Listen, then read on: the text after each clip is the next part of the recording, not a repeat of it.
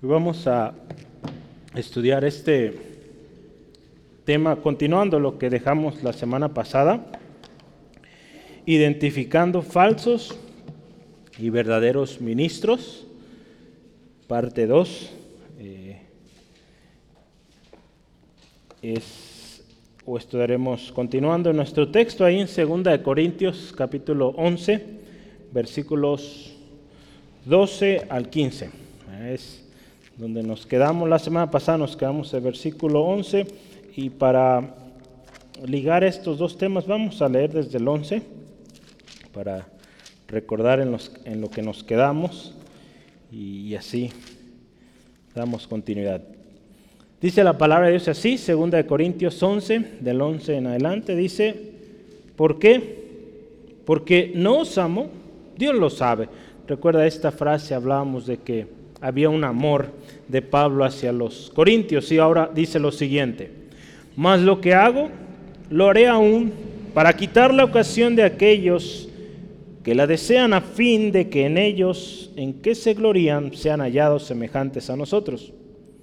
Porque estos son falsos apóstoles, obreros fraudulentos, que se disfrazan como apóstoles de Cristo, y no es maravilla porque el mismo Satanás se disfraza como ángel de luz. Así que no es extraño así también sus ministros se disfrazan como ministros de justicia, cuyo será cuyo fin, perdón, cuyo fin será conforme a sus obras. Vamos orando que Dios nos hable a través de este pasaje y que pues todo lo que hoy escuchemos, meditemos, pues sea de edificación.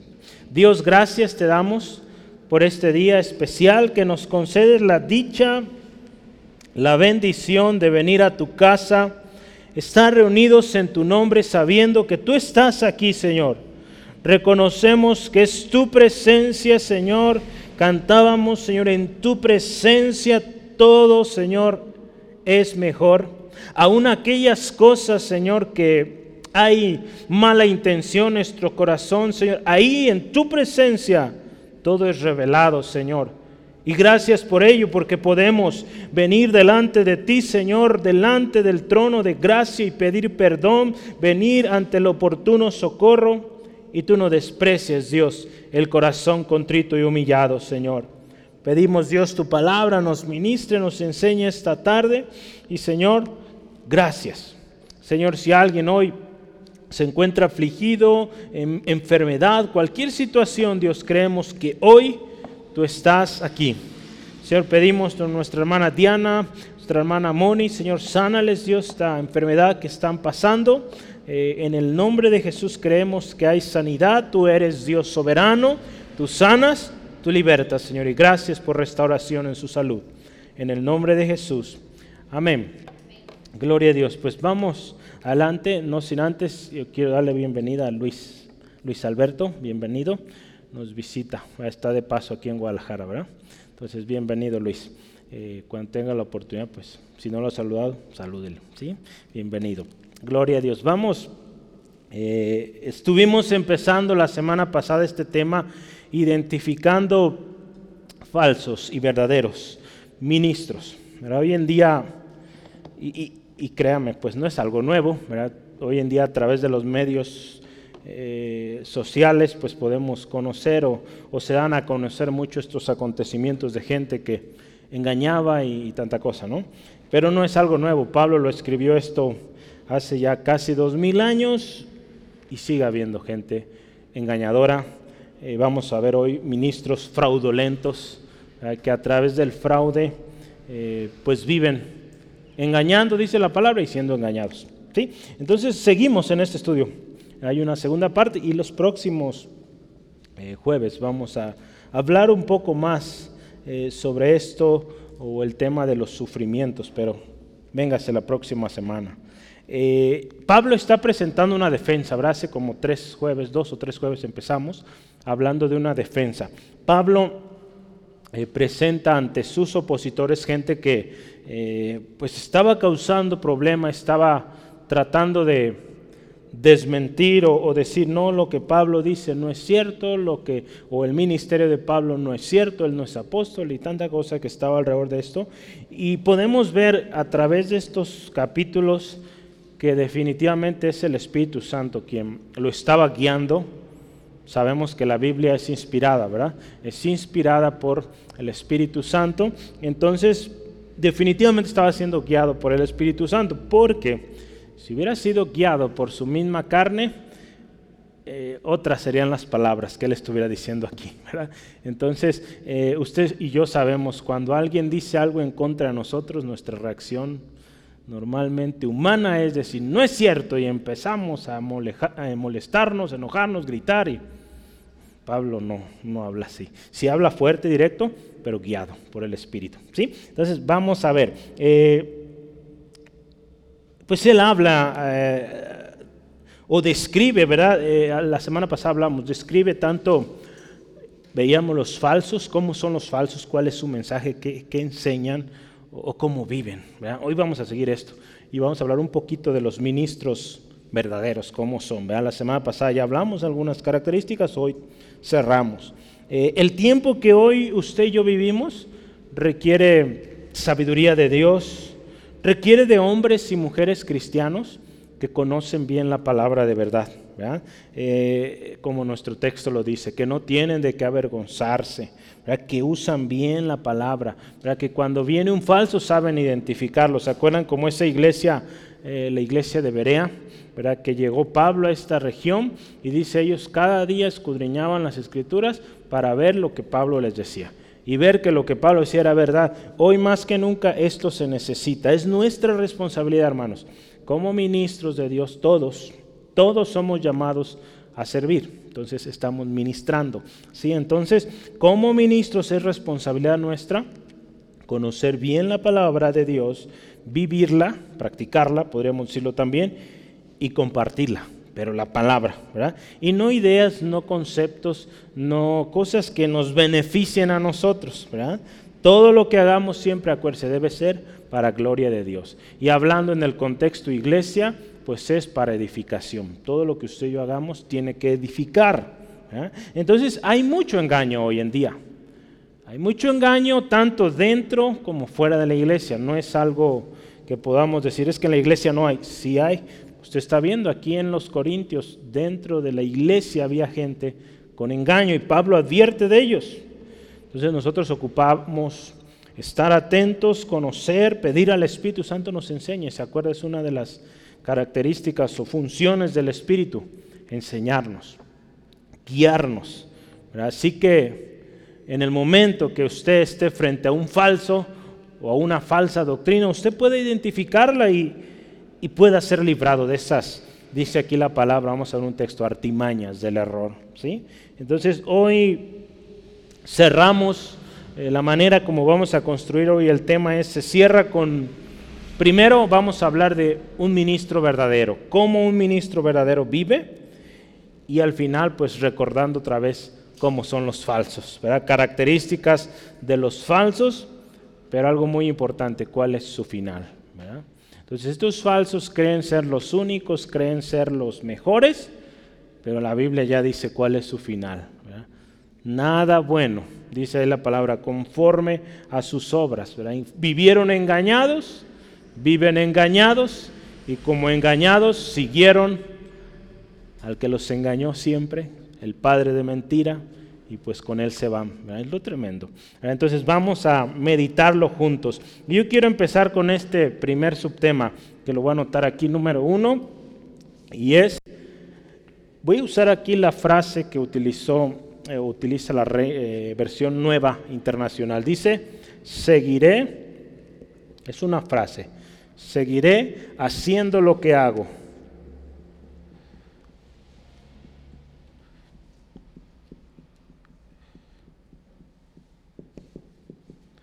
Vamos a considerar el versículo 12. ¿Quién dice estas palabras? Seguiré haciendo lo que hago. Pablo, ¿verdad? Pablo lo está diciendo, si usted y yo vamos ahí en Reina Valera, en la versión que la mayoría tenemos es, más lo que hago, dice ahí, lo haré aún, ¿verdad? Entonces, eh, esta versión dice, seguirá haciendo lo que hago. Voy a seguir en esto. Para entender, yo quisiera preguntarle, ¿qué, qué querrá decir Pablo con esto? ¿verdad? ¿Qué, ¿Qué, dice Pablo que va a seguir haciendo? Entonces yo quiero que veamos y entendamos el contexto. Dice, lo voy a seguir haciendo. Ok, Pablo, pero ¿qué? Vamos a ver. Segunda de Corintios 11, 8 al 10. Vamos a ver. Segunda de Corintios 8, poco antes lo que leíamos la semana pasada. Segunda de Corintios 11, 8 al 10. Dice así la palabra de Dios. He despojado a otras iglesias recibiendo salario para serviros a vosotros. Y cuando estaba entre vosotros y tuve necesidad, a ninguno fui carga, pues lo que me faltaba lo suplieron los hermanos que vinieron de Macedonia y en todo me guardaré y me guardaré, dice aquí, fíjese, de seros gravoso, por la verdad de Cristo, que, en es, que está en mí, que no me impedirá esta mi gloria en las regiones de Acaya. Hay otro texto más, vamos a ver versículo 20, 11, 20. Pues toleráis si alguno os esclaviza, Dice ahí, si alguno os devora, si alguno toma lo vuestro, si alguno se enaltece, si alguno os da bofetadas. Aquí Pablo está haciendo contrastes de lo que él hacía y lo que los falsos hacían, o hacían, perdón. Si dice aquí, tomaban de lo de ellos, los esclavizaban, los devoraban, tomaban. ¿qué, ¿Qué dice Pablo entonces que seguirá haciendo? Hay otro texto que nos va a ayudar ¿Sí puede identificar ahora qué Pablo dice que va a seguir haciendo con esos dos textos? Primera de Corintios 9, vamos a ver.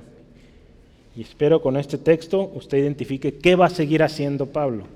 Y que también es algo que debemos considerar nosotros hoy también. Primera de Corintios 9, 15 al 18. Dice ahí, pero yo de nada de esto me he aprovechado ni tampoco he escrito esto para que se haga así conmigo, porque prefiero morir antes que nadie desvanezca esta mi gloria. Pues si yo anuncio el Evangelio, no tengo por qué gloriarme, porque me es impuesta necesidad, y hay de mí si no anuncio el Evangelio. Por lo cual, si lo hago, de buena voluntad, recompensa tendré pero si de mala voluntad la comisión me ha sido encomendada. ¿Cuál pues es mi galardón? Que predicando el Evangelio, presente gratuitamente el Evangelio de Cristo para no abusar de mi derecho en el Evangelio. ¿Verdad? Entonces, ¿qué seguirá haciendo Pablo en su ministerio? Seguir evangelizando, esa es la mitad de la respuesta. Y, no hacer uso de, no, abusar de, no abusar de evangelizar. No, no, no abusar. Gratuitamente, ahí está la segunda parte. Seguir evangelizando gratuitamente. Eso dice Pablo ahí. Eso nos quiere decir en otras palabras, pero a veces el lenguaje ahí nos, nos causa ahí conflicto, pero lo que está diciendo ahí Pablo, voy a seguir predicando gratuitamente, sin cargo, sin estar o buscando ganancia. Vamos a ver en el contexto por qué dice él esto. ¿sí? Pablo, vamos a, resumir, Pablo seguirá haciendo para lo que fue llamado, predicar el Evangelio. La comisión que Cristo le dio, anunciar el Evangelio de manera constante, consistente y gratuitamente. No buscando, como ya leíamos ahí en 1 Corintios, motivos para gloriarse. Él no buscaba ser el, gran apóstol Pablo, ¿no? Hoy apreciamos y damos gracias a Dios por la vida de, de, Pablo, por todo lo que escribió y nos bendice, pero él no buscaba eso, él buscaba bendecir, edificar a la iglesia. ¿sí? Entonces, él no buscaba ser carga, dice, lo leíamos, no buscaba ser gravoso. El ministerio de Pablo es un ejemplo para nosotros hoy. Un ejemplo que aún y a pesar de la enfermedad, de los golpes, los tiempos en los que vivió, los lugares en los que estuvo, la persecución tanto dentro como fuera de la iglesia, él seguía firme en esto. ¿sí? Aún usted sabe, lo hemos visto ahí, creo que es en Hechos 8 o 9, eh, donde habla cuando Pablo llegó a Corinto, eh, que aún cuando lo económico no, no estaba muy bien, pues ¿qué hizo? A trabajar. Él sabía, tenía un oficio, se puso a trabajar. El otro día vi un video de unos jóvenes en una conferencia y, estaban preguntando esto, ¿cuál era el oficio de Pablo? Y todos bien espirituales, pues predicar el Evangelio, llevar las buenas nuevas. Nadie supo decir que construía tiendas. Entonces espero no les pase a ustedes. Si un día vienen esos hermanos y le hacen la encuesta, espero usted sepa. ¿sí? Entonces, bueno, él tenía un oficio, se necesitó en su momento, trabajó. ¿verdad? Entonces, ¿qué, importante es esto? Y, es algo bueno, es un buen ejemplo. Son, buenos ejemplos. Él tenía su mirada fijada eh, en el blanco, en el objetivo. ¿sí? Y él hacía esto invitaba a las iglesias a hacer lo mismo. ¿no? A los ministros que él enseñó, hablamos de Filemón, Tito, eh, Timoteo, eh, diferentes hombres que Pablo enseñó, siempre les, les, ponía estos ejemplos y les decía, sigan firmes su mirada en Cristo. Eh, con todo, ¿verdad? Servir al Señor. Hay un texto que yo quisiera que veamos donde vemos este corazón de Pablo hacia sus hermanos, a las iglesias que él ministraba, Filipenses 3, 12 al 16, para que vean las palabras que Pablo, cómo él se veía en ese camino y cómo animaba a la iglesia. Vea esto. Dice, no que lo haya alcanzado ya, ¿sí? Ni que ya sea perfecto. Si no, escuche como aquí, mire, sino que prosigo o seguiré, ¿verdad? Por ver si logro asir aquello para lo cual fui también asido por Cristo Jesús. Hermanos, Escuche esto, ¿cómo le decía a los hermanos? Yo mismo no pretendo haberlo alcanzado, pero una cosa hago, olvidando ciertamente lo que queda atrás y extendiendo lo que está adelante. Lo que queda atrás, ¿verdad? No necesariamente es las cosas malas, ¿verdad? Digo, quizá logros de atrás, ¿verdad? No vivir de glorias pasadas. Vamos a lo que sigue, ¿verdad? Prosigo a la meta, al premio del supremo llamamiento de Dios en Cristo Jesús. Así que todos los que somos perfectos, esto mismo sintamos. Él les dice, esto mismo sientan. Si es otra, eh, si otra cosa sentís, eso también nos lo revelará Dios. Pero en aquella que hemos llegado, dice, sigamos con una misma regla, sintamos una misma cosa. Él animaba a las iglesias, vamos, con un mismo sentir, un mismo corazón. ¿sí? Entonces Pablo dice, yo voy a seguir haciendo esto, voy a seguir cumpliendo con mi llamado, voy a seguirlo haciendo de manera gratuita, ¿verdad? No busco eh, ganancias de esto, no es el motivo por el cual usted y yo servimos, no debe ser, créame, no servimos de, esa manera. Y, dice ahí Pablo, si seguimos leyendo nuestro texto, seguiré, ¿verdad? O seguiré haciéndolo, ¿por qué? Ahí en nuestro texto, versículo 12, dice, para quitar la ocasión a aquellos que la desean, a fin de que aquellos en que se glorían o aquello en que se glorían sean hallados semejantes a nosotros. Este, esta versión también nos causa ahí un poco de conflicto. Le voy a leer algunas citas. Nueva versión internacional dice, a fin de quitar, escuchen, el pretexto a aquellos que, buscando una oportunidad de hacerse iguales a nosotros, se jactan de lo que hacen. ¿Le quedó más claro qué significa eso? ¿O quedamos igual? Uh, que, que para, o sea, para no de, bueno, para, ¿tú entiendes eso? Para no, de, o sea, para no dar a entender, o sea, para revelar a aquellos que están, por así decirlo, engañándolos, haciéndose pasar por ellos por envidia. Uh -huh. Estos hombres, buen aporte, gracias Braulio, eh, vivían del engaño ¿verdad? Y una de las cosas en cómo atacaban a Pablo es, Pablo es un falso. Pablo está diciéndoles lo incorrecto, los está engañando. Era la manera como, los, como lo hacían estos, estas personas que juzgaban a Pablo, opositores de Pablo. Entonces lo que Pablo dice aquí, al yo de alguna manera aceptar, digamos, dinero, ¿verdad? Que ya hemos visto, el obrero es digno de su salario y todo lo que ya hemos estudiado, pero Pablo aquí en este caso en particular, decía, al yo aceptar, a dar oportunidad, ¿verdad? de que se me dé dinero en esta obra en particular, voy a hacer que ellos tomen oportunidad para decir, ¿ves? Él es falso, él está buscando tu dinero. Podemos verlo de esta manera. ¿Sí? Voy a leer otras citas para que usted vaya entendiendo, comprendiendo esto un poco más. Dice, si Pablo hubiera recibido pago por su enseñanza, esto proporcionaría una oportunidad para que los falsos maestros fueran considerados como nuestros iguales en asuntos monetarios. Vea, ¿sí? ese es un eh, comentario ahí en la Biblia cristiana estándar. Otro comentario, tengo otros dos de estos son de Carlos o Charles Hodge. Dice, es decir, para evitar dar a aquellos que desean acusar mis motivos cualquier pretexto para acusarme de que predico el Evangelio por el bien de la ganancia. ¿Sí vamos bien? ¿Vamos entendiendo mejor? ¿Sí? Otro más. Esto, por supuesto, implica que la pureza de sus motivos había sido atacada y que su objetivo al hacer el Evangelio de Cristo sin cargo era tapar la boca de sus acusadores. Sí, entonces Pablo tenía opositores, como todo ministro va a tener o siempre va a tener, ¿sí? Pero en este caso y en esta iglesia en particular, estos hombres buscaban cualquier pretexto, cualquier oportunidad para decir, mira, mira, ¿ves? Te está pidiendo. Entonces tenemos que tener cuidado con esto, ¿no? Y, y Dios nos va a dar sabiduría. Entonces los opositores de Pablo buscaban desmentir o desmeritar el trabajo de Pablo. Por eso Pablo dice, yo voy a seguir como soy.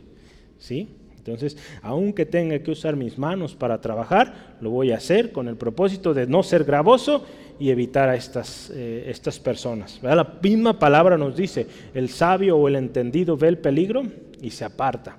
Entonces, esto es parte de esto. ¿sí? Pablo veía el peligro ahí sabes qué, vamos a evitar. Muchas veces tendremos que hacer esto ¿sí? en el ministerio. Y es importante estar atento. Recordemos que el apóstol estaba presentando una defensa bien ordenada, ya lo vimos, ¿sí? Entonces él tiene que presentar todas estas evidencias de cómo se mueven estas gentes con engaño, ¿verdad? Y, y él también decirle, pues yo procedo así, así es mi manera, ustedes la conocen y voy a seguir así, ¿sí? Hay un texto más que quisiera que leamos es eh, 1 Corintios 10, 9 al 10 y el versículo 11. Creo que sí es ese. A ver, 10, 9. Sí, vamos a leer esto. ¿verdad? Esto lo hablamos, de la defensa de Pablo lo hablamos ya hace un par de semanas, pero dice, para que no parezca como que os quiero amedrentar por cartas. ¿Dije primera de Corintios? No, segunda, perdón. Estamos ahí a poco de Segunda de Corintios 10. Segunda de Corintios. ¿Por qué dije? Miren, yo aquí tengo primera, o a ver, vean, segundo. Sí, es, es, es, segunda, sí es segunda. Más bien yo aquí en mis notas. Segunda de Corintios 10, versículos 9 al 10. ¿Sí? Déjeme corrijo porque después lo vuelvo a usar o lo vuelvo a revisar ya. Está mal, ya lo corregí. Entonces, ¿ya, ya lo tiene? Segunda de Corintios. Ups. Listo. 10, 9 al, 9 al 10 y también vamos a leer el versículo 12. Dice así la palabra, para que no parezca como que os quiero amedrentar por cartas, porque a la verdad dicen, las cartas son duras y fuertes la predicación corporal débil y la palabra menospreciable. Vean cómo hablaban de Pablo. Sus cartas son muy duras. En, escrito es muy fuerte, pero cuando está aquí, pues muy débil, menospreciable. Pablo está hablando en contra de todas estas oposiciones. Versículo 12 dice, porque no nos atrevemos a contarnos ni a compararnos con algunos que se alaban a sí mismos pero ellos midiéndose a sí mismos por sí mismos y comparándose consigo mismo, no son juiciosos. Estas personas, ¿verdad? Lo hablamos las eh, semanas pasadas, se consideraban así como únicos, como los que tenían la verdad y todos los demás falsos. Hoy en día usted y yo podemos ver muchas eh, sectas, aún denominaciones eh, se dicen llamar cristianas, viven así, ¿verdad? pensando que ellos son los únicos que los demás no, que solo nosotros, y de, tal manera que pues viven, como Pablo lo dice acá, engañados o engañando y siendo engañados. Entonces damos gracias a Dios, hace algunas semanas, no, ya hace mucho, el otro día vi un, mensaje, hablamos de esto, de la diversidad que Dios nos ha dado para servir. Y tiene un propósito Dios en hacernos acá, aquí en tan distintos. Cada iglesia que aquí en la zona metropolitana hay, tiene un propósito, un área de influencia y damos gloria a Dios por ello. No podemos decir que Centro de Fe es la única iglesia. No, gloria a Dios. Hay muchas, y, juntos estamos eh, llevando el Evangelio de Cristo a cada rincón de esta ciudad. Entonces, qué hermoso es que, que lo entendamos todos, y vivamos en esa armonía. ¿sí? Vamos adelante. Entonces, Pablo dice, voy a seguir así. ¿sí? Sigo trabajando, llevando el Evangelio, y en este particular caso, pues de manera que no sea gravoso, de manera gratuita, sin cargo. Y hay un texto que yo quisiera que veamos. Jesús en una ocasión eh, habla o está, eh, está ahí llamando a sus discípulos, ¿verdad? Y, él empieza a darles instrucciones. Eh, y, él, y él es claro, Jesús es claro, directo, les dice, ¿saben qué? Pues ustedes me van a seguir, les voy a enseñar, pero prepárense hay falsos. Y dice aquí, Jesús les dice una palabra ahí clave o un, enunciado clave.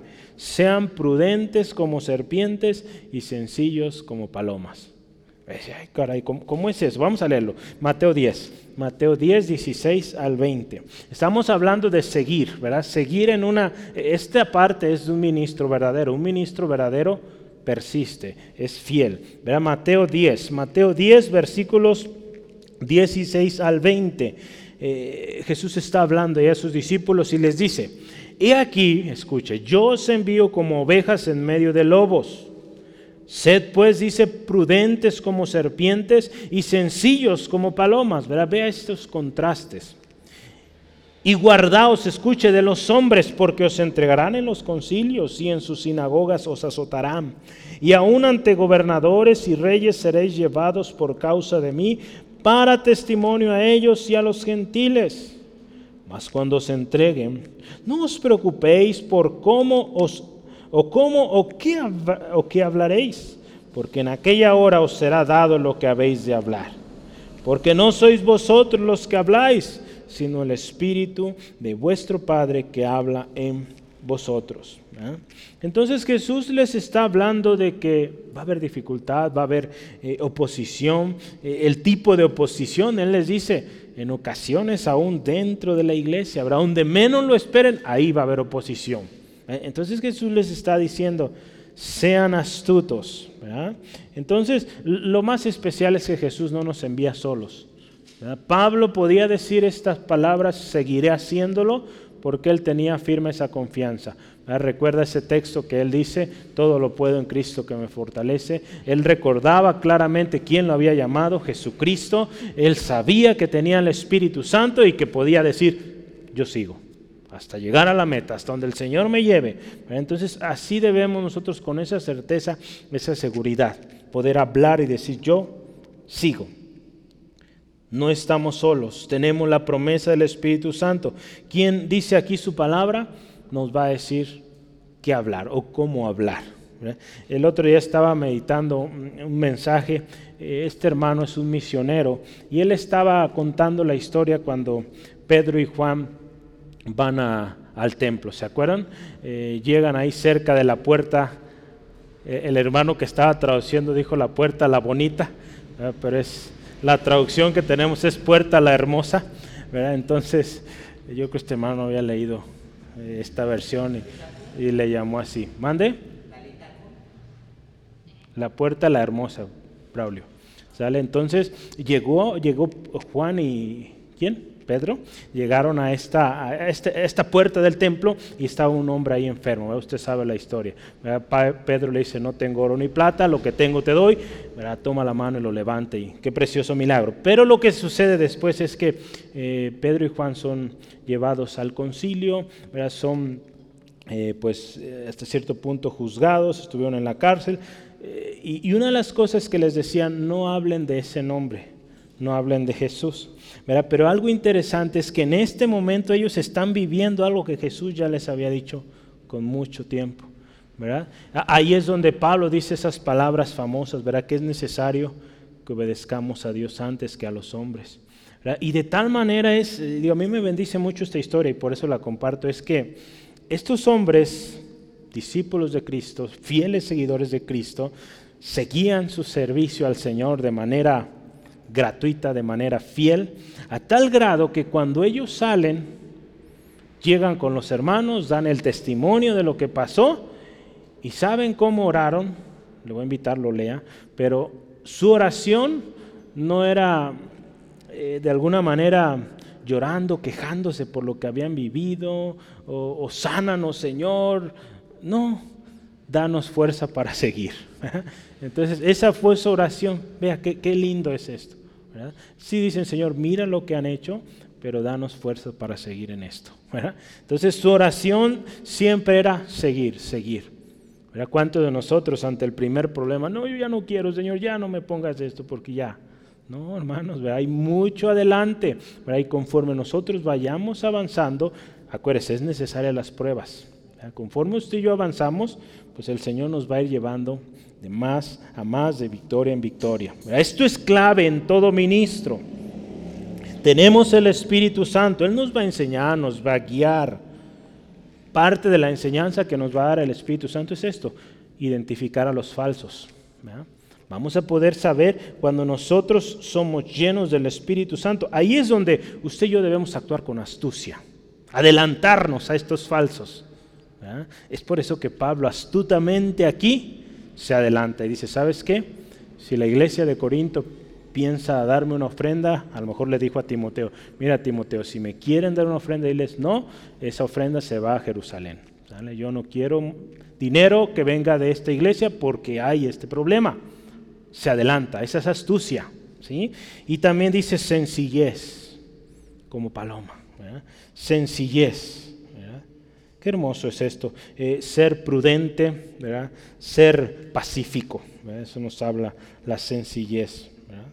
Entonces, para evitar e, esa, e, ese vivir en sencillez, en humildad, también podemos usarlo, nos va a ayudar también a que, o nos va a librar, podríamos decirlo, de acusaciones o de vergüenza ¿verdad? en lo que predicamos. Vea cuánta gente hoy en día a veces sí tienen un llamado, pero a veces se nos sube mucho, ¿verdad? y vamos caminando orgullosos, diciendo aquí, acá, sintiéndonos los grandes y qué tremendos chascos, ¿verdad? golpes, vergüenzas por, por vivir así. Por eso la palabra es sencillos, sencillos. Vamos adelante. ¿Vamos bien? ¿Sí quedó claro? ¿Sí? Muy bien. Vamos adelante. Ahora, segundo tema, número dos. Vamos a hablar un poco más sobre los falsos. Ahora cambiamos naturaleza de los falsos ministros.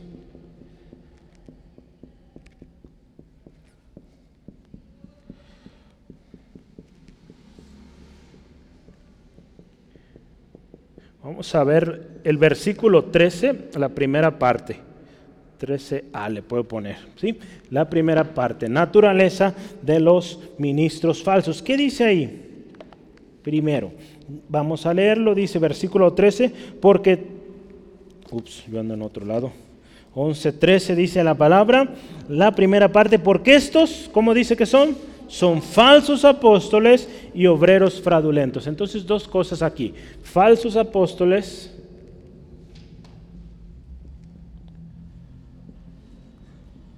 Vamos dejándolo ahí para explicarle. Falsos apóstoles. ¿Cómo es esto? Falsos apóstoles. ¿Se acuerda qué significa apóstol? Apóstol, del griego apóstolos, que es un enviado, ¿verdad? Un enviado, un mensajero, también podríamos usarlo. Entonces, eh, en el Nuevo Testamento se utiliza esta palabra, Pablo la usó muchas veces, pero tiene tres sentidos o tres eh, usos eh, la palabra apóstol. ¿sí?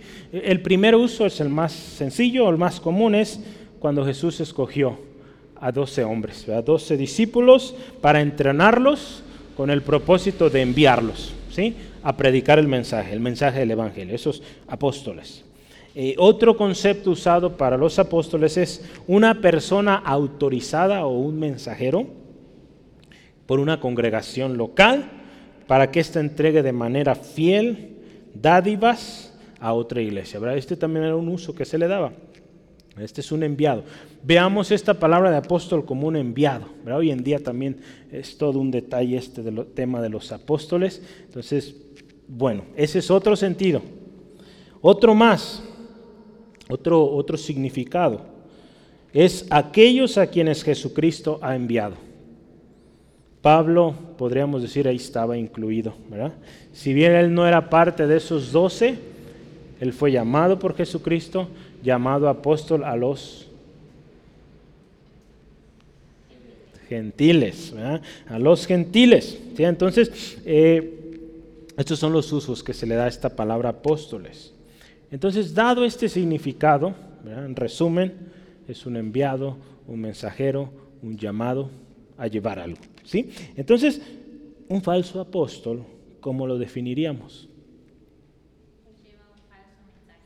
Es alguien que lleva un falso mensaje, que no fue enviado. ¿Cómo podríamos decir también alguien que se autoproclama? Se autoenvía. Se enaltece, hermano Steve.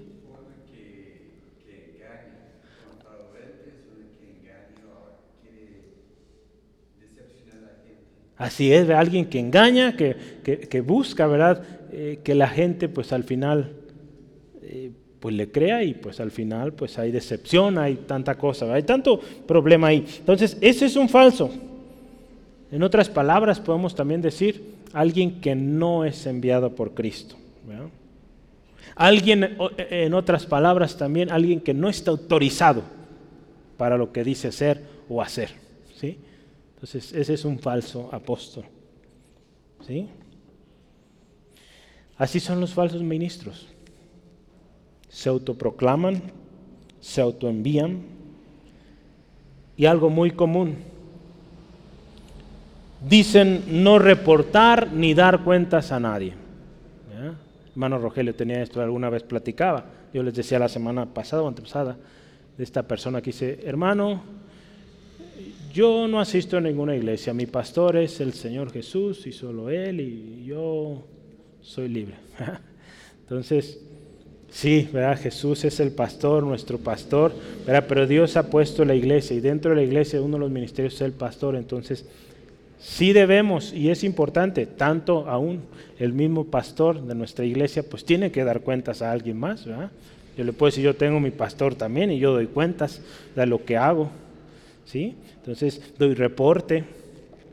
Entonces, alguien que es falso ministro, así se mueve, con falsedad Dice, yo no tengo que dar cuentas a nadie.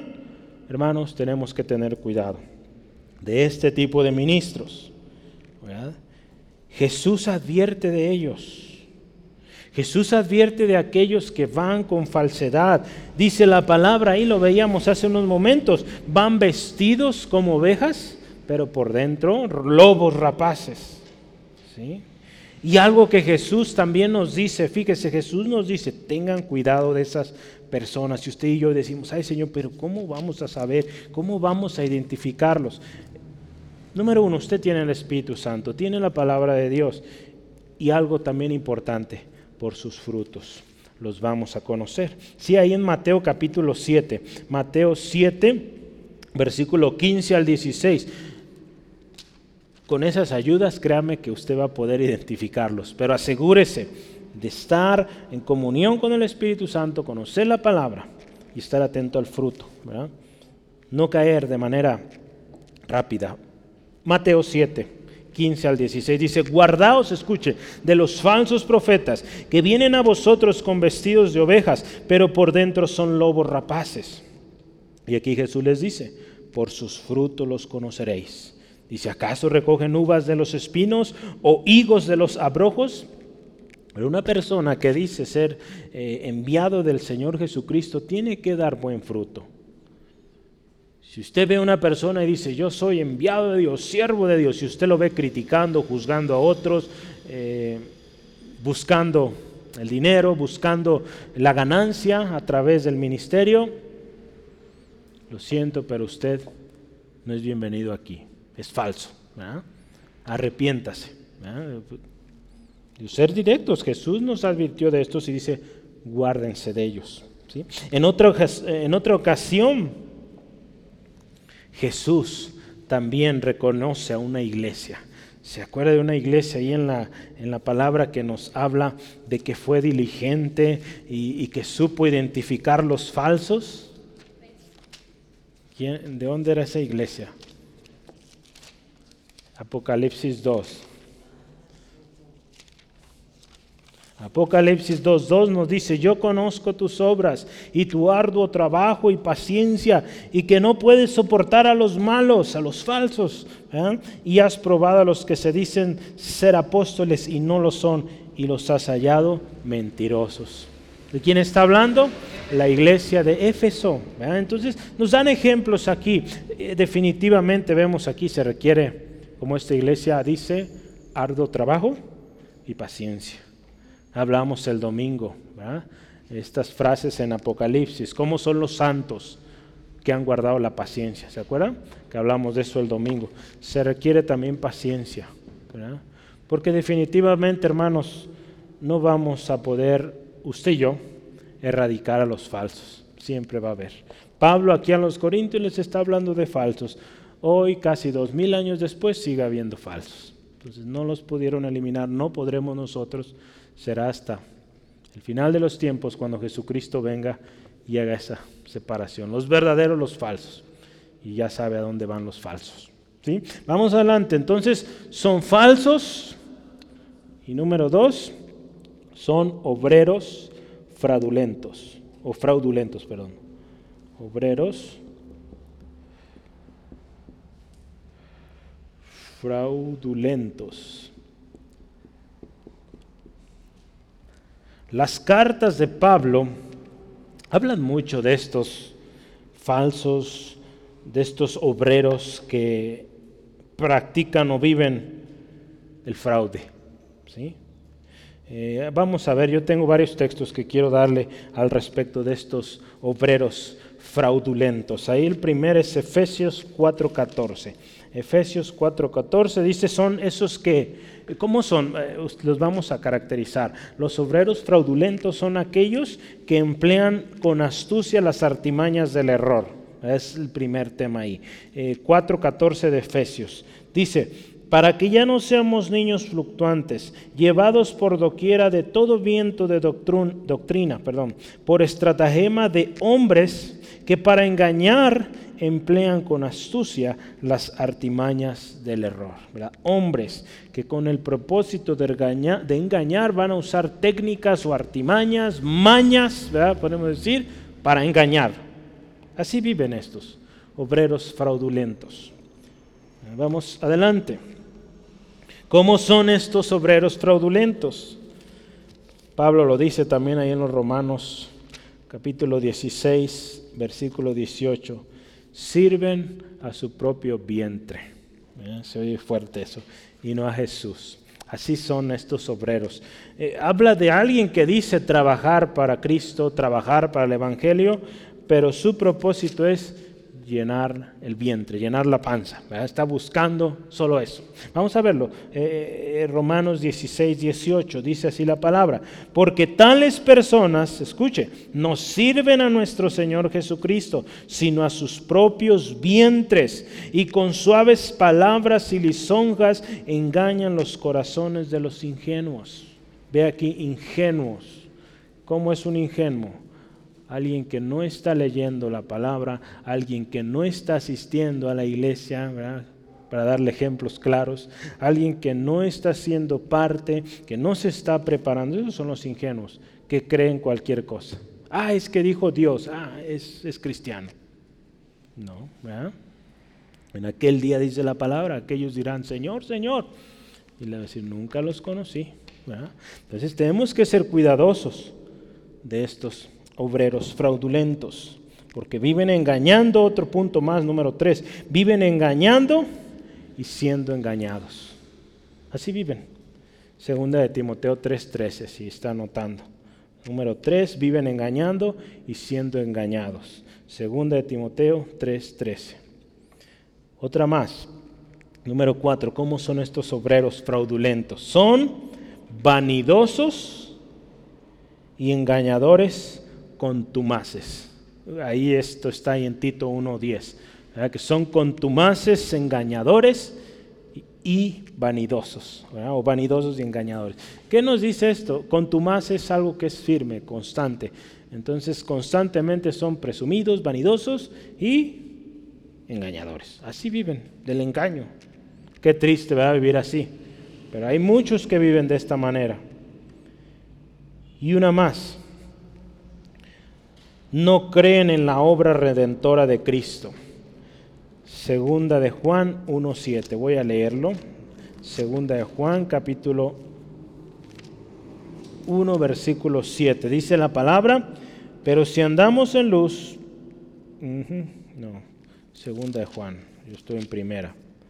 Segunda de Juan solo tiene un capítulo, entonces el versículo 7 directamente dice, porque muchos, escucha, engañadores han salido por el mundo, que no confiesan que Jesucristo ha venido en carne.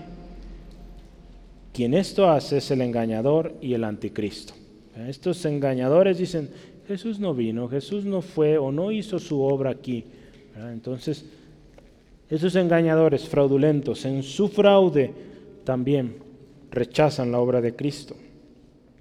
Así son estos engañadores. Esa es la naturaleza, engañando, siendo engañados, utilizando artimañas para tomar ventaja, buscando su propia gloria, ¿verdad? Y pues van a ver a todos como falsos. ¿verdad? Todo aquel que se le opone, ah, es que está diciendo falsedad, es mentiroso. ¿verdad? Y, y no son auténticos, no son auténticos. No podemos evitarlos.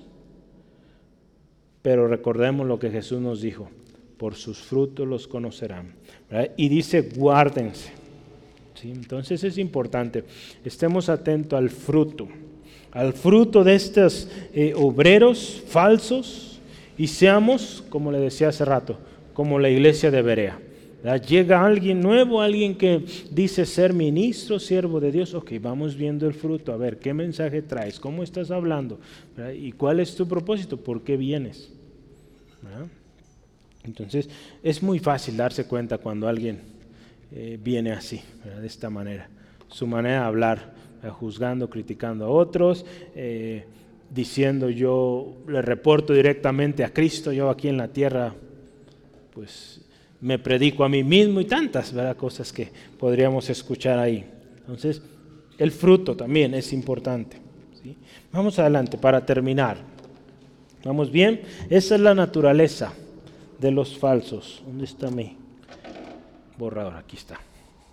Falsos apóstoles o falsos enviados y obreros fraudulentos o fraudulentos. Vamos a ver su disfraz. ¿eh? el disfraz de los falsos ministros. Dado que no son auténticos, tienen que usar un disfraz. Entonces, número tres, el disfraz.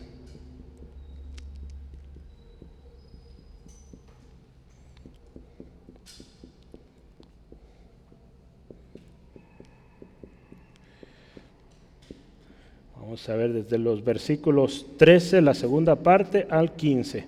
Aquí vamos a terminar. El disfraz de los falsos ministros. ¿Cómo dice ahí número uno? No, ahí en... Como apóstoles de Cristo, ¿va? Se visten como apóstoles de Jesucristo. Ahí ve el versículo 13, la segunda parte. ¿Verdad? Dice ahí que se disfrazan como apóstoles de Cristo. Se visten como apóstoles, se visten como enviados de Jesús, pero no lo son, son falsos apóstoles, ya lo veíamos, son obreros fraudulentos. Jesús advierte de estos.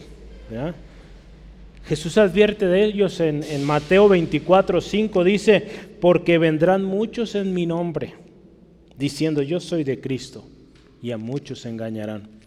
Se disfrazan como enviados de Jesús y no lo son. ¿sí? Dentro del contexto de las advertencias y señales del fin, Jesús habla de cómo esta gente vive, cómo proceden, que en su labor, dice ahí, engañan a todo el que se ponga enfrente, y dice la palabra, aún si es posible, a los escogidos. ¿Sí? Mateo 24, ahí mismo, Mateo 24, 23 al, al 24, vamos a leerlo. Mateo 24, 23 al 24 dice la palabra así. Eh, entonces, si algunos dijeran, mirad, o mirad, perdón, aquí está el Cristo, o mirad, ahí está, no le creas.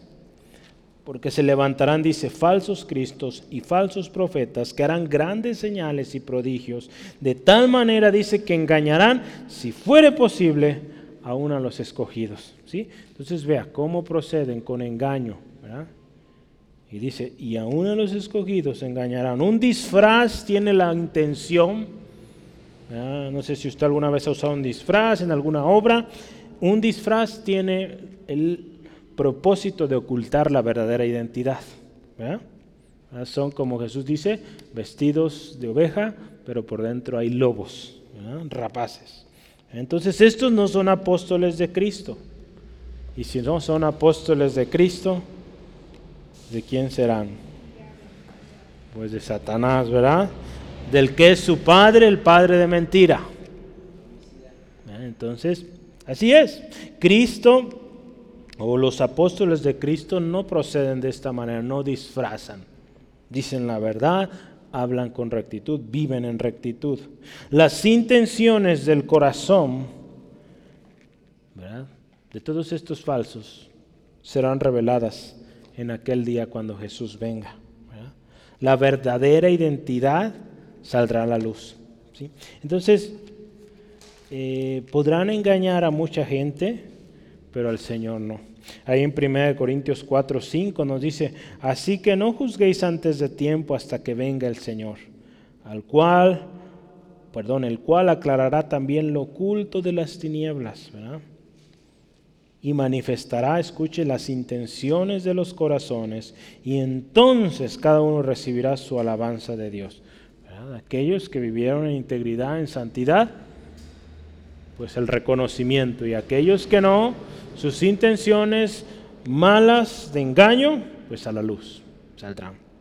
Entonces, número uno, ¿cómo es su disfraz? Se disfrazan de apóstoles, de enviados enviados de Jesús, cuando no lo son.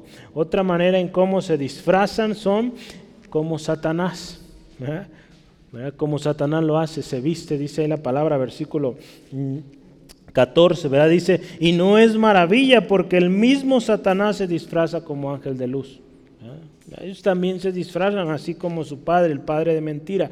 Dice la palabra eh, ahí en Juan 8:44 que eh, Satanás es mentiroso padre de mentira. ¿sí? Le voy a leer una, definición aquí. Cuando la Biblia habla esto del ángel de luz o Satanás como ángel de luz, eh, nos presenta o, o habla de que Satanás cuando se viste como ángel de luz, es esto, escuche. Satanás cuando se presenta o se disfraza de ángel de luz, nos quiere presentar o busca presentar el pecado como algo agradable y hermoso para ser deseado y presenta la falsa enseñanza como algo que ilumina y cambia vidas. Millones de personas siguen sus engaños. Simplemente, escuche, porque no conocen la palabra. Entonces, fíjese. Entonces, ahí en Isaías 8, anótelo por tiempo, no alcanzamos, pero 8, 20 al 22, describe la oscuridad en que viven aquellos que ignoran la palabra de Dios. Aquellos que no conocen la palabra de Dios son engañados fácilmente. Porque Satanás, fíjese, se viste como pues un ángel de luz, alguien que lleva eh, alumbramiento, que lleva conocimiento. ¿Y qué es? Falsedad. ¿sí? Entonces Satanás se disfraza como ángel de luz, pero en realidad, vamos a decir, es Ahí palabra, la palabra de Dios dice príncipe de este mundo o príncipe de las tinieblas. Entonces no hay concordia ahí. Se vestirá de luz, pero él es tinieblas. ¿sí? En otro tiempo, voy a leerles esto. Ustedes estaban en muertos, estaban muertos en sus transgresiones y pecados, en los cuales andaban conforme a los poderes de este mundo. Se conducían según el gobierno de las tinieblas según el Espíritu que ahora ejerce su poder en los que viven en desobediencia. Ese es el texto de Efesios 2, 1 al 2. Pero en nueva versión internacional me gustó porque ahí utiliza esto. Los que viven en pecado, en transgresión, dice, viven bajo el gobierno de las tinieblas, bajo el gobierno de ese que se disfraza de ángel de luz. Lo más especial, hermanos, y que yo quiero mencionar, se podrán disfrazar, pero su juicio de Satanás y de todos aquellos que viven siendo falsos ya está determinado.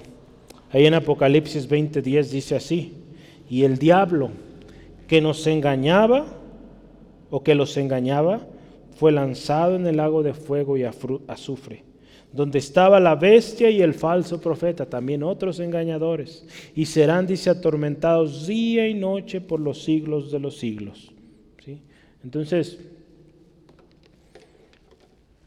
su juicio ya está determinado. ¿Cómo más? Verá, ¿cómo más se visten estos? Hay uno más ahí en el versículo 15. Otra manera, ¿cómo se viste o se visten estos falsos? Dice ahí, así que no es extraño si también sus ministros se disfrazan como ministros de justicia. Entonces, como otro disfraz que utilizan es el de ministros de justicia. Jesús habla fuertemente en contra de aquellos que aparentan ser justos, pero dentro están llenos de hipocresía. En una ocasión Jesús fue fuerte con respecto a esto y habló así a los escribas, los fariseos, Mateo 23, 27 al 28. Mateo 23, 27 al 28 les dice así, escuche, ay de vosotros escribas y fariseos hipócritas esta palabra de fariseo, el otro día estaba viendo un artículo y al final, hoy en nuestros días, aún la gente del mundo, cuando alguien es hipócrita y así, que muestra esta actitud, le llaman fariseo. Eh, este, quedó así en la historia y, muchos, digo, no están en español porque pues no significa eso, ¿verdad? Pero es un uso que se le da. Entonces dice aquí, ¿por qué? ¿Cómo son? Sois semejantes a sepulcros blanqueados pero por fuera la verdad dice se muestran hermosos. Dice que por fuera, perdón, eh, a la verdad se muestran hermosos, mas por dentro, dice, están llenos de huesos, de muertos y de toda inmundicia. Así también vosotros por fuera, a la verdad, os mostráis justos a los hombres, pero por dentro estáis, dice, llenos de hipocresía e iniquidad. Dice aquí, se visten de justicia, la justicia caminando, pero dice, hipócritas inmundos. Aparentan justicia. Dicen ser justos en sus intenciones, pero en realidad hay engaño y búsqueda de satisfacción y gloria propia. Si buscan ser exaltados o que sus errores no sean eh, considerados como pecado. El otro día estaba leyendo sobre consejería, cómo obran este tipo de personas hablaba de muchos hombres que han caído en inmoralidad. Eh, por eso es bueno ¿verdad? que los consejeros pues no aconsejen a solas a otra persona, sobre todo cuando es de otro, eh, de otro sexo, del sexo opuesto. Hablan de cómo pastores o hombres que decían ser ministros de Dios eh, cayeron por decirse o sentirse que ellos ya estaban justificados de ese tipo de temas. Y una, de las ocasiones que mencionaba un ejemplo hay una persona que le decía a esta mujer, no te preocupes, es que nosotros ya tenemos un nivel de madurez mayor y podemos hacer esto. ¿Dónde está eso aquí? Es pecado, es inmoralidad delante de Dios. ¿eh? Y así viven, fíjese, diciendo ser justos, haciendo cosas, sobrepasando la palabra de Dios, y pues también a ellos su juicio ya está determinado los falsos. Y Pablo dice, ahí andan muchos, muchos de estos, hay muchos de estos. Y usted y yo, hermanos, necesitamos estar alertas. Pero hay un texto que yo quiero leer eh, para terminar, eh, Filipenses 3, 18. Filipenses 3, 18. El fin de los cuales pero antes del 18. Estoy hablando de los que dicen ser justos. pero no lo son. Se disfrazan de justicia. Porque por ahí, escuche Pablo, andan muchos, de los cuales os dije muchas veces, y aún ahora lo digo llorando, que son enemigos de la cruz de Cristo, el fin de los cuales dice será perdición, cuyo Dios es el vientre y cuya gloria es su vergüenza, que solo piensan en lo terrenal. Su fin, perdición.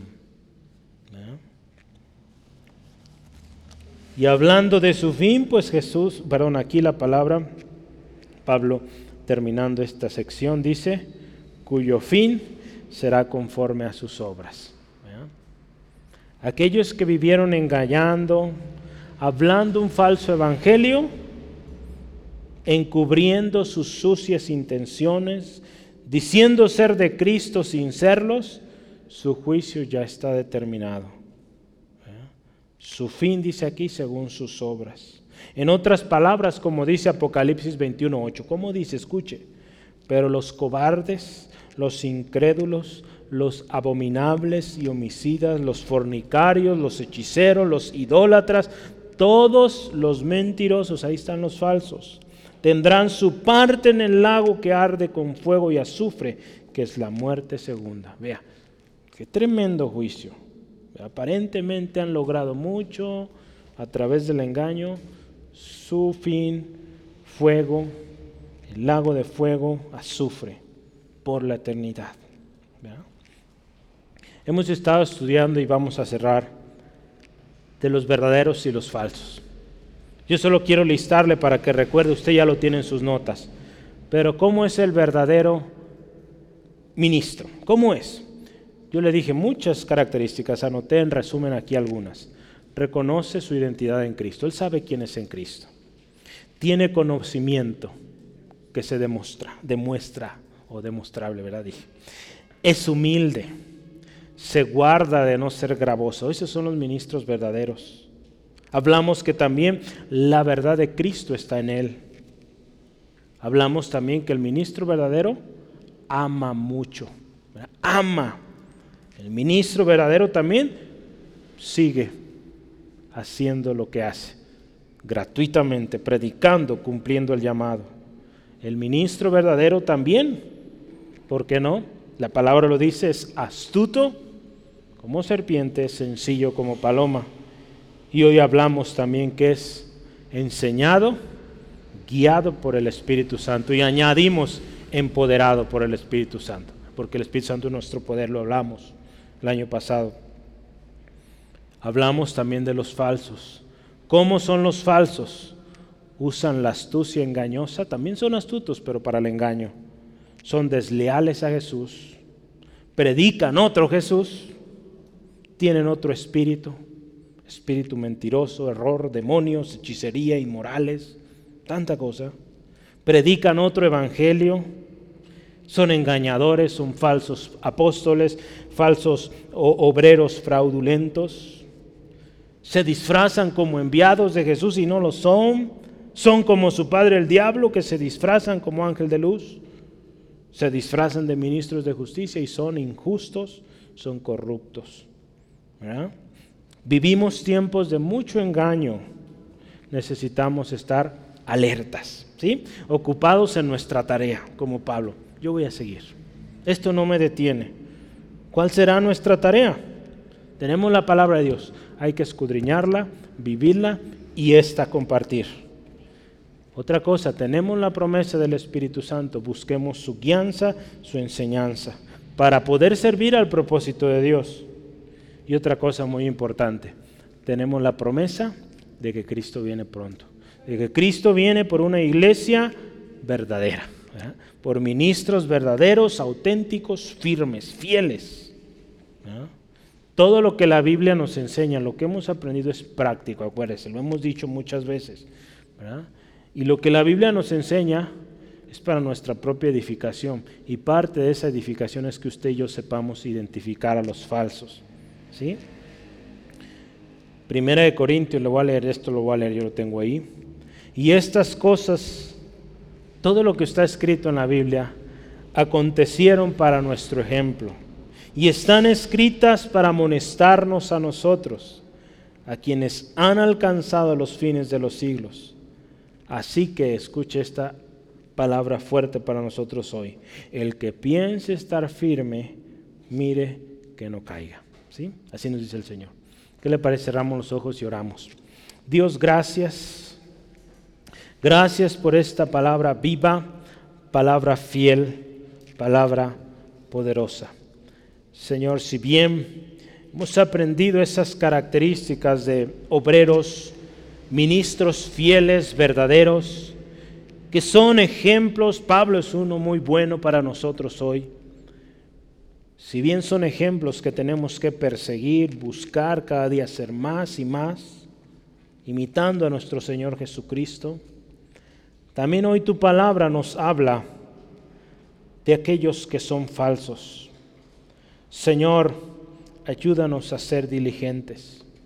Señor, sobre todo damos gracias también porque tú nos llamaste y también nos equipas con todo lo necesario para ejercer nuestro ministerio, nuestro llamado. Nos diste la promesa de tu Espíritu y también nos enseñas ahora cómo identificar aquello que es verdadero y aquello que es falso. Señor, pedimos, Espíritu Santo, guíanos, enséñanos para ser librados del error. En lo que depende de nosotros, atentos, dispuestos a buscar tu palabra, a buscar tu dirección, Señor. Y que con compromiso firme, con esfuerzo, como la palabra lo dice ahí, se requiere esfuerzo, paciencia, Señor, estemos bien preparados para toda buena obra, Señor, librados del engaño, Dios. Gracias, Dios, por esta llamada de atención a la diligencia, a la prudencia, a la astucia, Señor, siempre guiada por tu Espíritu. Hoy también oramos, Señor, si hay alguien que hoy necesita volver a ti, Señor, Hoy pedimos, toca estos corazones, Señor. Quizá nos escucharán después a través de las redes. Señor, tú conoces el corazón, Señor. Si en algún momento fueron engañados por ministros como estos, falsos, o permitieron que su corazón se lastimara por cosas que escucharon, vieron. Señor, hoy te pedimos, transforma este corazón y que este corazón vuelva vuelva en amistad contigo, Señor, y pueda ser restaurado para gloria y honra tuya, Señor. Gracias Dios porque tú restauras y aquel que pone su mirada en ti, Jesucristo, tú no lo desprecias. Señor, tú estás llamando y aquel que vuelve, Señor, tú le aceptas. Gracias Dios por esta tarde, bendecimos tu nombre y estamos deseosos de conocer más y más de ti. Gracias por lo de hoy. Bendice Dios a mis hermanos, protégeles en camino a casa, líbrales Dios de todo percance y que tu gracia sea con cada uno de nosotros. En el nombre de Jesús. Amén. Gloria a Dios.